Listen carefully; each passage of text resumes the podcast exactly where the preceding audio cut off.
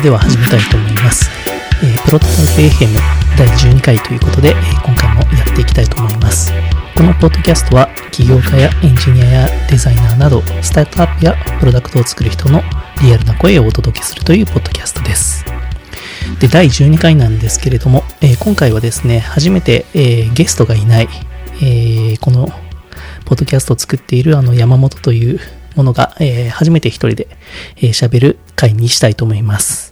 で、なぜかと言いますとですね、えー、ちょうどタイムリーというか、まあ、さっきもこのポッドキャストは、まあ、プロダクトを作る人のリアルな声を届けると言ったんですけれども、まさにですね、えー、この収録をしている今日の、えー、5日前ですね、に私が実際に自分のやってる会社で、えー、そのプロダクトというかサービスをリリースしたんですね。なので、このリリース後5日目の本当のリアルの声を、えー、ここでポッドキャストに残してみようかなということで今回は一人で喋りたいと思ってます。えー、今回ですね、えー、私が、えー、リリースしたのが、えやってる会社がの株式会社レレレという会社なんですけれども、そこで、え出したサービスがですね、えインスタントチームというですね、サービスになります。えこのサービスはですね、どういうサービスかと言いますと、え簡単に言うとですね、ゆるくつながるチームをこう3分で作ろうというキャッチフレーズでやってるんですね。で、実際にどういうことができるかというと、えー、スタートアップを作りたいとか、えー、勉強会したいとか、何かサイドプロジェクトを始めたいとか、まあ、趣味のなんかチームを作りたいと。そういった時に、えー、気の合う人とですね、毎週会って、え、楽しめるような、そういうマッチングのサービスになるんですね。で、想定しているのは、えー、週末とか平日の夜に定期的に、えー、そのチームを作った人がミーティングを開催して、そのメンバーが、えー、毎週参加して、で、まあ1時間2時間とか、まあ3時間とか参加して、まあその後チームのみんなと一緒にご飯を食べようと。そんな感じのノリの、えー、チームがたくさん生まれればいいなと思ってこのサービスを作りました。で、基本的にはこのサービスは無料で使えるんですけれども、誰かが作ったチームにメンバーとして参加する場合は全て無料なんですね。で、自分がそのチームを作る、チームを運営するクリエイターと呼んでるんですけれども、を作る場合も基本は無料でできます。最初のチームを作って、最初のメンバーが参加するまでは完全無料で使えるんですね。ただその後、えー、チームのメンバー増やしたいとか、あともう一チーム作りたいとか、そういう場合には、そのチームのクリエイターは有料プランにしていただく必要があるという。で、有料プランは月額で、えー、税抜きで980円と。で、税込みだと1058円。というような、こういうサービスになってます。で、実際に5日前にリリースしたんですけれども、えー、ここに至るまでの過程をちょっとお話ししますと、このサービスはですね、もともと作ろうと思ったのが、えー、今日は、えー、2016年の4月10日になりますけれども、もともとこれを初めて作ろうと思ったのが、えー、昨年の2015年のちょうど10月ぐらいだったんですね。で、これなんで作ろうかと思ったかというと、まあもともと、まあ、このポッドキャストでも何回もか話したかもしれないですけど、もともと自分がその個人サービスを10年前ぐらいからちょこちょこと作り始めていて、まあその時に、まあこの、こういう個人の趣味的な活動を一緒にするような、なんか同じ思いを持った仲間が見つかるといいなというようなことはずっと思ってたんですね。ただそういうのをやるときに、まあ Twitter とか Facebook で呼びかければ、まあそういう方にも会えたり、まあイベントとかに参加すれば、そういう方が見つかるということもあるんでしょうけども、そういうちょっとサイドプロジェクト的な活動というか、本業とちょっと違う活動のマッチングのプラットフォームがあってもいいんじゃないかなというようなことはずっと感じてたんですね。で、この会社やっていて、その2014年の7月にタイムチケットっていうですね、これは個人の時間を売るような、そういうサービスを出したんですけれども、で、自分自身ですね、そこで時間を販売というか売っていて、起業家の方の相談に乗りますとか、サービス開発の相談に乗りますというようなチケットを売ってたんですね。で、それを買っていただいた方から、まあ相談としてよく、ちょっと仲間探しがうまくいかないんですけどとかですね、何かこう、プログラミング一緒にやるような、そういう仲間が欲しいんですけど、みたいな相談はいろいろ受けていて、まあそこでなかなか、あ、じゃあこれ使ったらどうですかとかですね、なかなかいい回答ができなくて、だったらまあ自分で作って、このインスタントチームがおすすめですよみたいな感じで言いたいなという、そういう思いがあって作り始めました。で、実際見るとですね、この本当にコーディングを始めたのが、2015年の10月18日にファーストコミットになってますね。GitHub を見ると。まあそこからちょこちょこちょこちょこやってたんですけども、まあちょっとずつちょっとあの記憶はなくなりかけてるんですけども、まあ最初は、まあ基本機能はですね、大体思いついていて、まあメモ書きも大体してたんですね。で、自分がこういうサービスを作るときに、まず何をやるかっていうと、こう、まあ簡単なこうメモ帳にまあ、エヴァーノートやら何何でもいいんですけど、そういうテキストのエディターにですね、箇条書きでこういう機能があったらいいんじゃないかっていうような、そういうのをバーっと書き出すんですね。で、それを見ると、えー、この場合は、機能がですね、あ、コンセプトですね。っとすいません。見てるページが。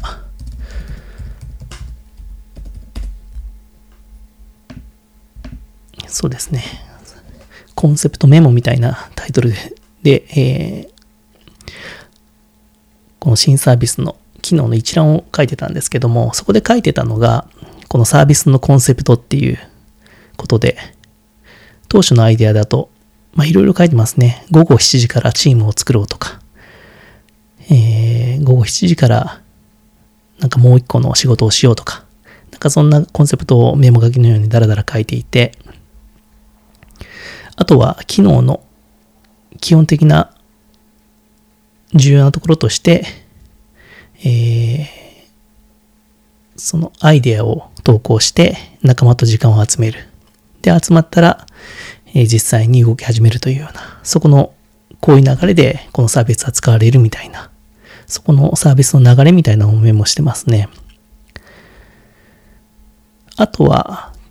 なんかサービス名の案ですね。こんなサービス名だといいんじゃないか、みたいな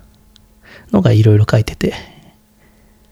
えー、なんかフライデーナイトチームとかなんかいろいろ書いてます。結局インスタントチームにはなってた、なったんですけどね。まあ当初は仮でタイトルをいろいろ書いてましたね。で、他にも書いてるのが、このサービスが解決する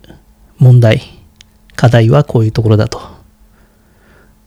で、僕が最初書いたのは、こう、サイドプロジェクトとか趣味で何か作りたいときに、えー、メンバーになってくれる人が見つからないと。これが問題だというふうに書いてますね。で、このサービスでの解決方法が、このサービスにプロジェクトとして登録することで、まあ、週に数時間手伝ってくれる人を気軽に見つけることができる。っていうのが解決方法だと書いてますね。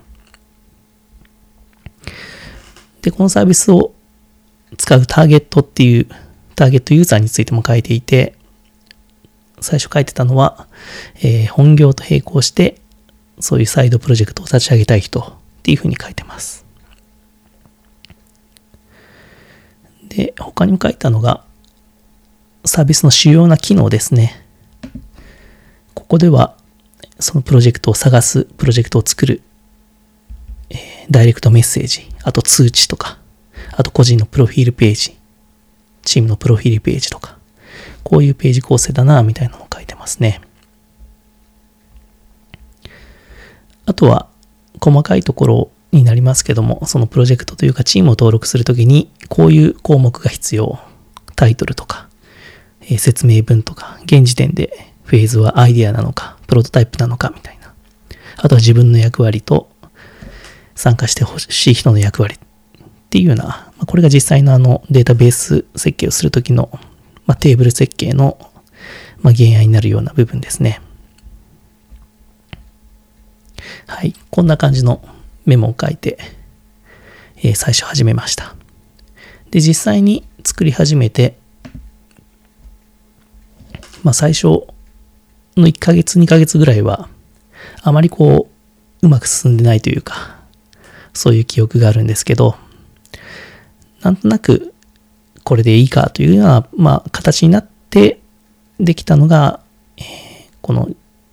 1月の19日に、えー、ステージング環境アップって書いてあるんで、だいたいそうですね。11、12、3、さあ3ヶ月ぐらいかかってるんですね、ステージングまで。みたいな感じで、一応まあ、今の形に近いものが3ヶ月ぐらいで出来上がってますね。ただここからもだいぶデザインとか文言とかが今、あと色味とかですね、に至るまではだいぶ変わっていて、まあ基本機能は3ヶ月でできてるんですけども、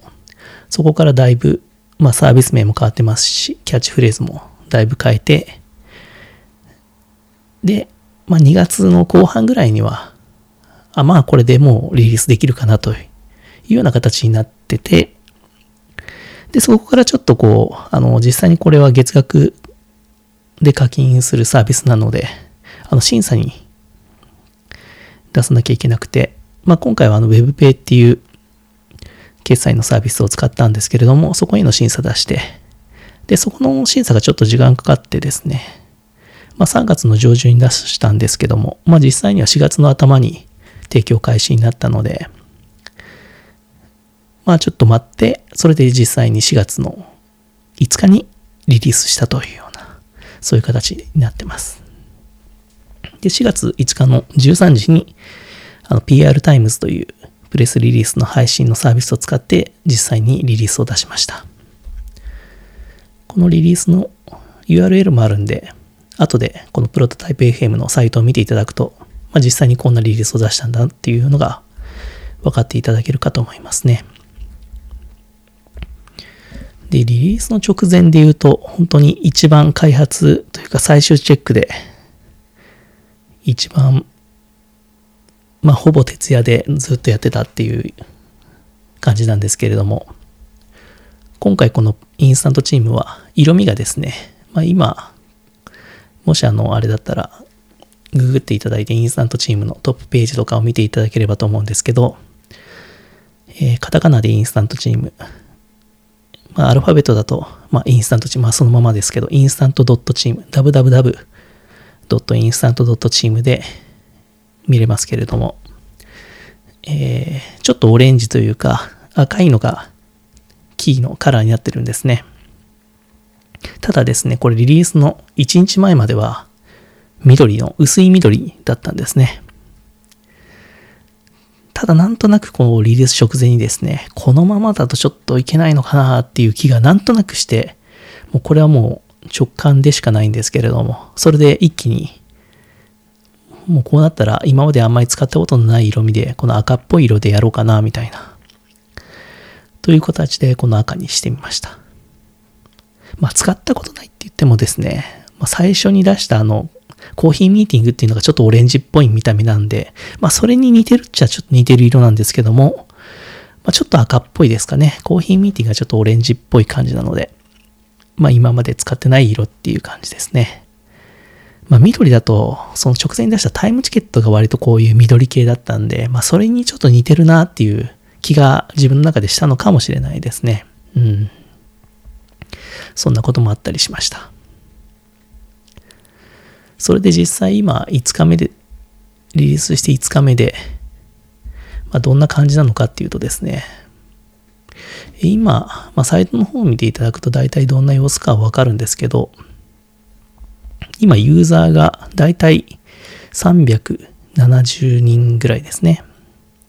で、実際にその中で作られているチームっていうのが今60チームあります。で、その中でですね、えー、実際にこう、メンバーが、もうすでに参加済みのチームで、もうすでに進んでるっていうチームが18チームあって、まあ、有料プランにしていただいてるチームも8チームありますね。というのようなのがリリース 5, 日5日目のそういう数値になります。まあ、実際に、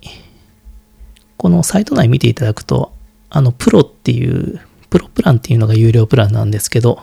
あの、ユーザー名の横にプロって出てると、その方は、あの、すでに有料プランにしてるんだなっていうのがわかると思います。はい。それで実際にまあリリースした後はですね、まあいろんな方から反応はいただいたんですけども、まあ直接こう Facebook とかでメッセージいただくこともありましたし、まあ Twitter とかで書かれてるのもすごく見てましたけども、意外とあの、すごく本音がわかるなと思ったのが、まあ自分の知り合いの人とかがこのインスタントチームを Facebook とかでシェアしてくれてて、その Facebook の投稿につけられた、まあ、その人の友達のコメントですね。っていうのが、意外とこう、すごく本音が出てるようなコメントに見えて、まあ、自分とは直接つながってない人のコメントだったりするんですけども、そういうのが非常に参考になったりしました。という感じですね。で、このインスタントチームは、もうすでにこうその60チームできてるって言ってるんですけども、結構面白いチームがたくさん作られていて、まあすでにメンバーも参加されてるんでですね、こっからちょっといろいろ、そのインスタントチームの、えー、作られてるチームを紹介していきいきたいなと思うんですけれども、もしあの、そんなチーム面白いなと思ったらですね、これを聞いている皆さんもぜひ、えー、メンバーとして参加してみていただければなと思います。で、まず、どんなチームがあるのかっていうと、1個はまあそのスタートアップ系というか、何かこう会社とかとしてこう、こういうサービスを作りたいですというかもうすでに作っていて改善したいですというような、そういう方たちですね。で、最初紹介するのがこのファッションに特化した会話型コマースを作りましょうっていう、そういうチームがあります。まあ、会話型コマースって最近すごく話題になっていて、僕もちょっと興味ある分野なんですけれども、まあそういうのをこれから始められる方なんですかね。これから作ろうという、そういう方ですかね。で、ここのチームにはもうすでに、えー、4名メンバーが参加されてますね。うん。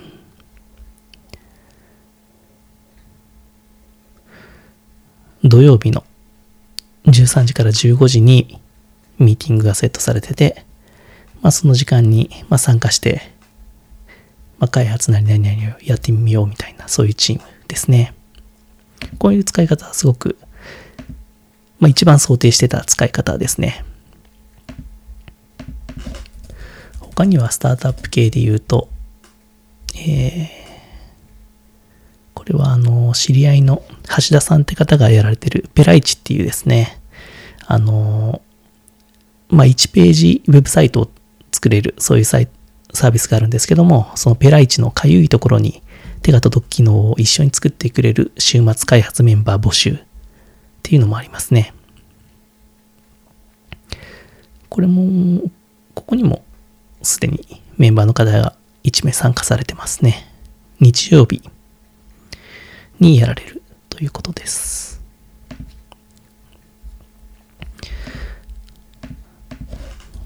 これもスタートアップ系ですね。で、他には、えー、HR テック C2C で新しい転職サービスを作りましょうっていう。これはあの、ジョブ Q っていう、そのキャリア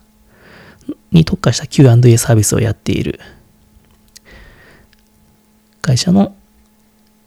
方が作ったこのインスタントチームのページですね。うん。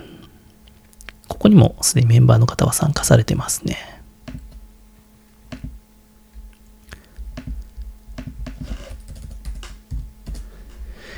はい、他にはですね、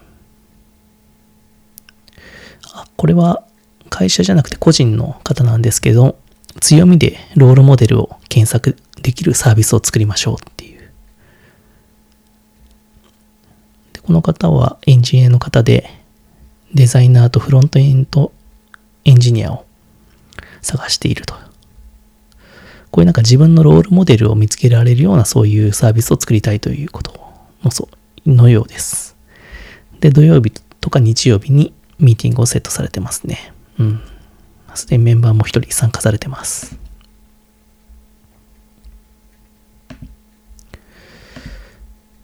あとは、スタートアップ系だと、あの、ストリートアカデミーをやられてる方ですね。の方が最高のユーザー体験を作り、熱狂的なユーザーコミュニティを形にするチームっていう、そういうページを立ち上げてらっしゃいますね。はい。こういったところが主にスタートアップの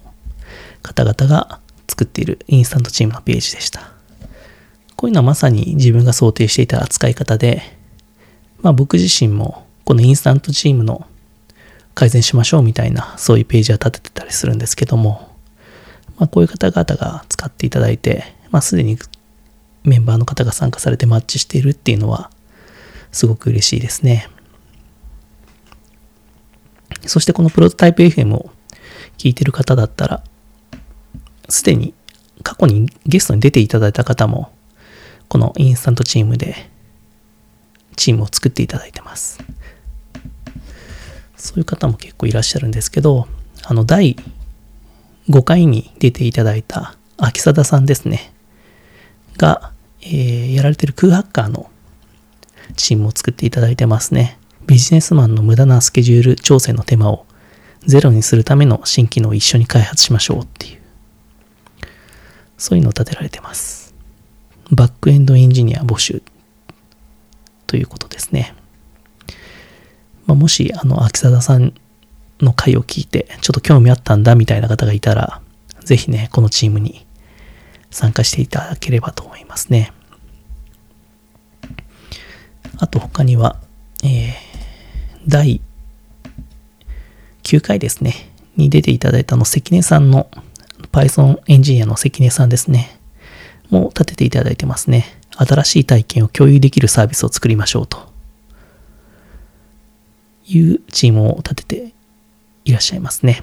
デザイナー iOS エンジニア募集と。あとちょっと言い忘れてたんですけど、このインスタントチームはですね、このページ、チーム作るときに、まあ集まって一緒に何か食べようっていう、そういうのも設定する決まりになってるんですけど、関根さんは一緒に食べようピザってなってますね。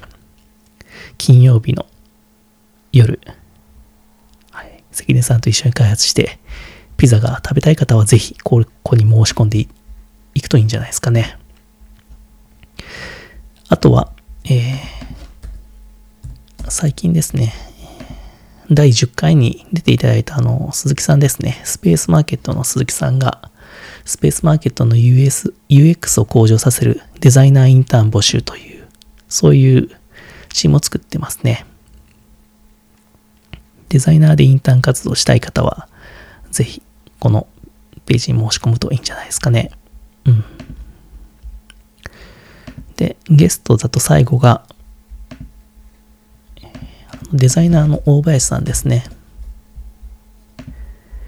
え第3回と第8回に出られた大林さんがユーザーインターフェースの原理を考える会という、こういうちょっと勉強会っぽいチームを作っていらっしゃいますね。赤坂で勉強会をやるということなので、ユーザーインターフェースについて何かちょっと大林さんと話したいなっていう方は、ぜひここに申し込んでいただければと思いますね。はい。こんな感じで過去ゲストの方もインスタントチームをご利用いただいてます。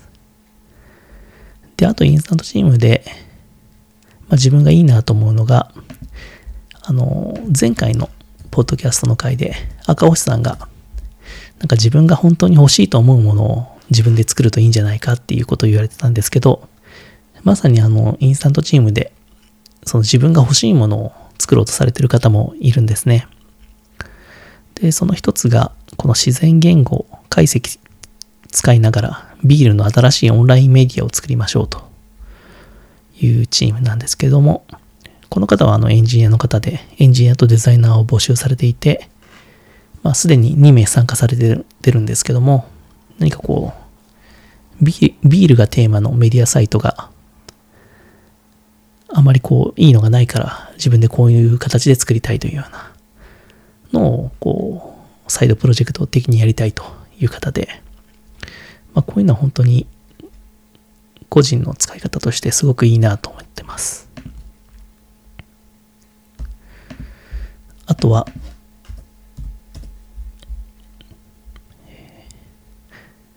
仲間づくり、サボり防止、技術勉強のためのオンライン勉強会スペースを作りますっていう、こういうのもあるんですね。まあ、こういうのもすごくいいなと思いますね。何か自分がこう、こういうのが欲しいなっていうような、何かこうチャットベースで、何かオンラインで、お互いにこう、頑張ってるなんて言い合って、えやるようなサービスなんですよ、なんでしょうけれども、こういうのはちょっとまあ、ハッカゾンとかで作られる傾向にあるようなものですけども、このインスタントチームで、まあ、毎週誰かと会ってやるっていうのもいいんじゃないかなと思います。あと、えー、個人サービス開発者のポートフォリオコミュニティを作りますっていうのもありますね。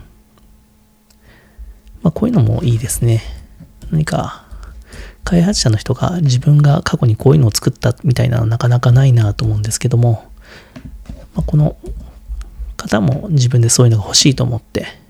自分でこういうのをやりたいと形で進められてますね。エンジニアの方でエンジニアデザイナーを募集されていて、渋谷でま、一緒にピザ食べましょうと。で、すでにメンバーも3人参加されてますね。うん。やっぱりこういうなんか、そういうの確かに欲しいな、みたいなのを誰かがアイデア書いていて、まあ自分もその思いがあるから一緒に参加しようみたいな。っていうのもすごくいいんじゃないかなって思います。はい。というのがなんか自分の欲しいものを作ってる人たちでした。で、最後インスタントチームで一つ傾向があるのが、あの勉強会ですね。何かこう自分が学習したい内容があって、まあ、それをインスタントチームでチーム作って、毎週誰かと会って一緒に勉強していこうというような、そういうコミュニティというか、そういうチームを立てていらっしゃるんですけど、最初に紹介したいのがこの機械学習を学び学び学びましょうという、そういうチームで、ここにはすでに2名参加されてますね。何かそういう機械学習とか、そういうディープラーニングとか、まあそういうのを興味持ってる方も多いと思うんですけども、ま、何かこう一緒に、こう前向きな人たちと毎週会ってやるっていうのもすごくいいことだと思うんで、まあ、興味ある方はぜひこういうのに参加していただくといいのかなと思いますね。あとは、えー Swift で IoT っていうのもありますね。何かこう、Swift っていうと iOS アプリ開発の言語でなんですけど、それでなんか IoT もできるということみたいで、まあ、結構こういう先端的な、まだあんまり事例がないことにチャレンジするのも、こういうサイドプロジェクトのいいことだと思うんで、何か普段できないことをやるっていうのも、このインスタントチームの使い方としてすごくいいなと思いますね。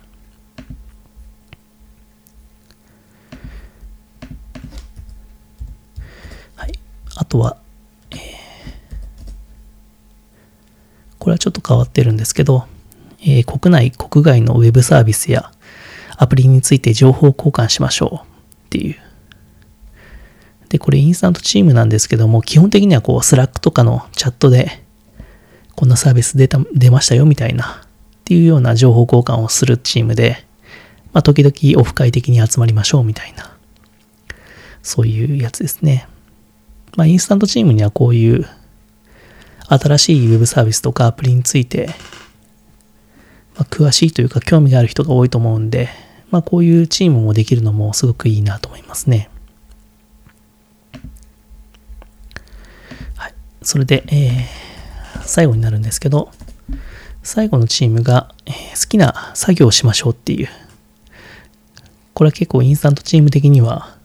何かこう、ちょっと変わったチームだなというふうに思ったんですけども、今のところ一番メンバーが、こうリリース後5日目にしてすでにここにはメンバーが5人いらっしゃるんですけど、一番人気のチームがこのチームですね。えー、渋谷の光栄で一緒に何か作業して、その後に一緒にランチしましょうみたいな。というような、そういうチームです。で、早速、あの、このチームの中にチームヒストリーといって、チームの活動を残す機能があるんですけど、そこにもうすでに残していらっしゃいますね。今日かな ?4 月の。あ、そうか、もう日が、そうですね。今、日、土曜の深夜なので、もうすでに4月10日なんですけど、4月9日ですね。土曜の昼に会われてるんですね。えー、みんなで作業すらしませんでしたっていうログが残ってますね。えー、集まってとりあえず名刺交換して、そこからワイワイ雑談で1時間が過ぎ、初回から好きな作業すらしないという異常な事態に、え、その後トムヤムクンを食べて解散という流れでした。最高でしたねっていう感じで、何かこう、いいチームっぽいですね。なんか、こういうなんかのを見ると、あなんかインスタントチーム作ってよかったなっていうようなですね、気が本当にするんですよね。うん。何かこう自分が、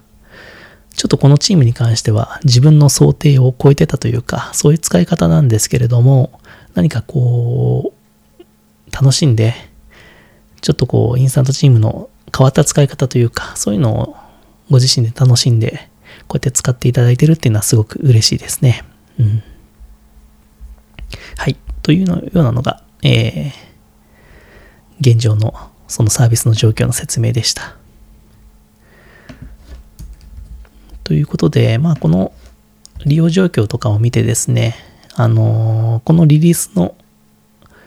5日間でも相当もうだいぶいろいろいじってですね、機能とかもだいぶ変わってるんですね。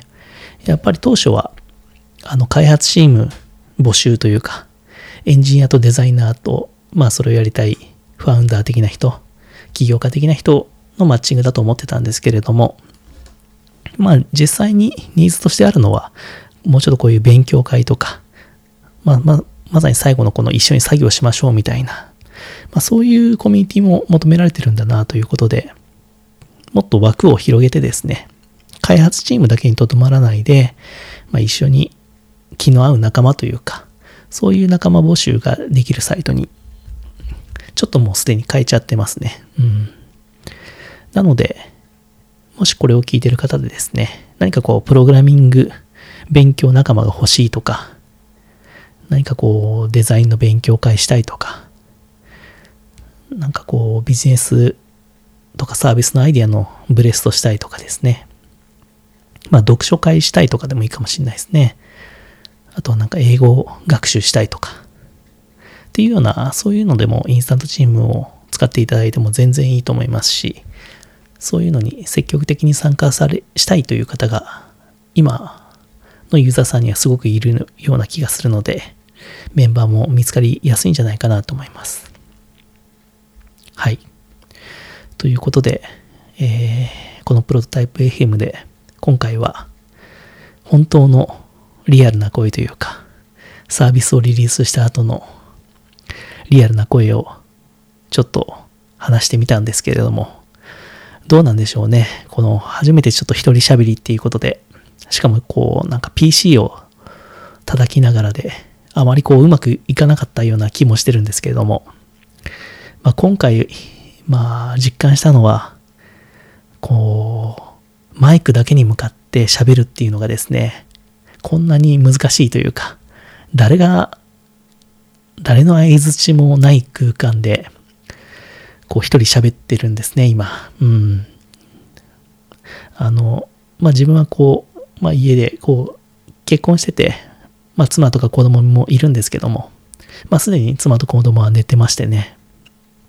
今、リビングでマイクを置いてですね、こう、一人ですね、こう深夜喋ってるというようなのが、何かこう、ちょっと寂しいなっていう気がちょっと今してますね。なんかこう、今までプロタイプ FM は誰かとこうスカイプとか、まあ実際に会ったりして、まあ楽しくやれてたんですけども、こう、一人喋りっていうのはですね、なかなかこう、反応がないっていうのが一番嫌ですね。うん。僕はあの、ニコ生とかツイキャスとか、ああいうのをもう配信とかはしたことがないんですけれども、やっぱりあれもコメント動画があるからみんなやっぱりするんでしょうね。うん。なので、ちょっとこう、一人喋りっていうのは、ちょっとまあ今回限りになるかもしれないですね。という感じで今回は終わりたいと思いますけれども、まあ今日紹介したような、えー、そういうリンクですね、とかは実際にプロトタイプ FM のウェブサイトの方に載せておくので、えー、見たい方はぜひ見ていただければと思います。えー、www.prototype.fm で、えー、出てきます。でもし、このポッドキャストの感想とかがあれば、Twitter で、シャーププロトタイプ FM、これはプロトタイプ FM とつなげていただくのがいいかなと思います。ただ、自分でも実際こう Twitter でですね、このハッシュタグつけて投稿しようと思うんですけど、ちょっと長いんですよね。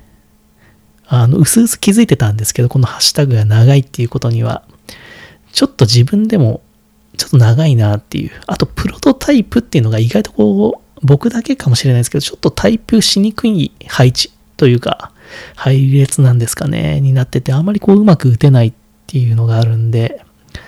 何かこう、ハッシュタグ、こんなんがいいんじゃないか、みたいなのが、もしあればですね、何かこう、まあ、プロトタイプ FM のあの、ツイッターのアカウントとかありますし、僕もあの、ツイッターで、あの、大作っていうアカウントでやってるんで、なんかプロトタイプ FM の新しいハッシュタグ、こんなんがいいんじゃないかみたいなのはぜひですね、教えていただければ、あの、即採用したいと思いますね。あの、なんかこう、今まであんまりこう、聞いていただいてる方の声っていうのを取り上げる機会がなかったので、まずこの第一弾としてですね、このハッシュタグ、一番いいのを考えてくれた人の採用するっていうのをちょっとやってみたいなと。で、誰からもなかったらこれまさにほんと寂しいんですけれども、その時はまあ自分で考えて、ちょっと短めのハッシュタグにしましょうかね。そうだな。プロ、P、何がいいですかね。プロト、プロト FM かな。プロト FM。うん。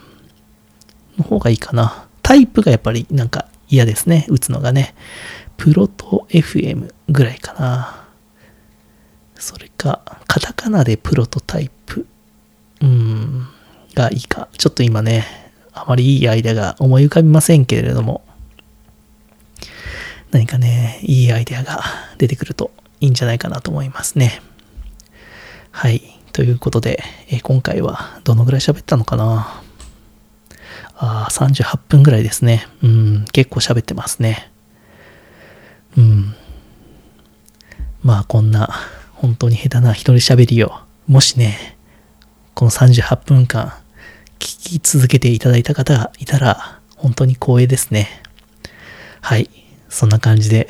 今回はリアルな声をお届けする回になりました。えー、次回は、えー、絶対に誰かと話したいと思います。ということで、プロトタイプ FM の第12回終わりたいと思います。ありがとうございました。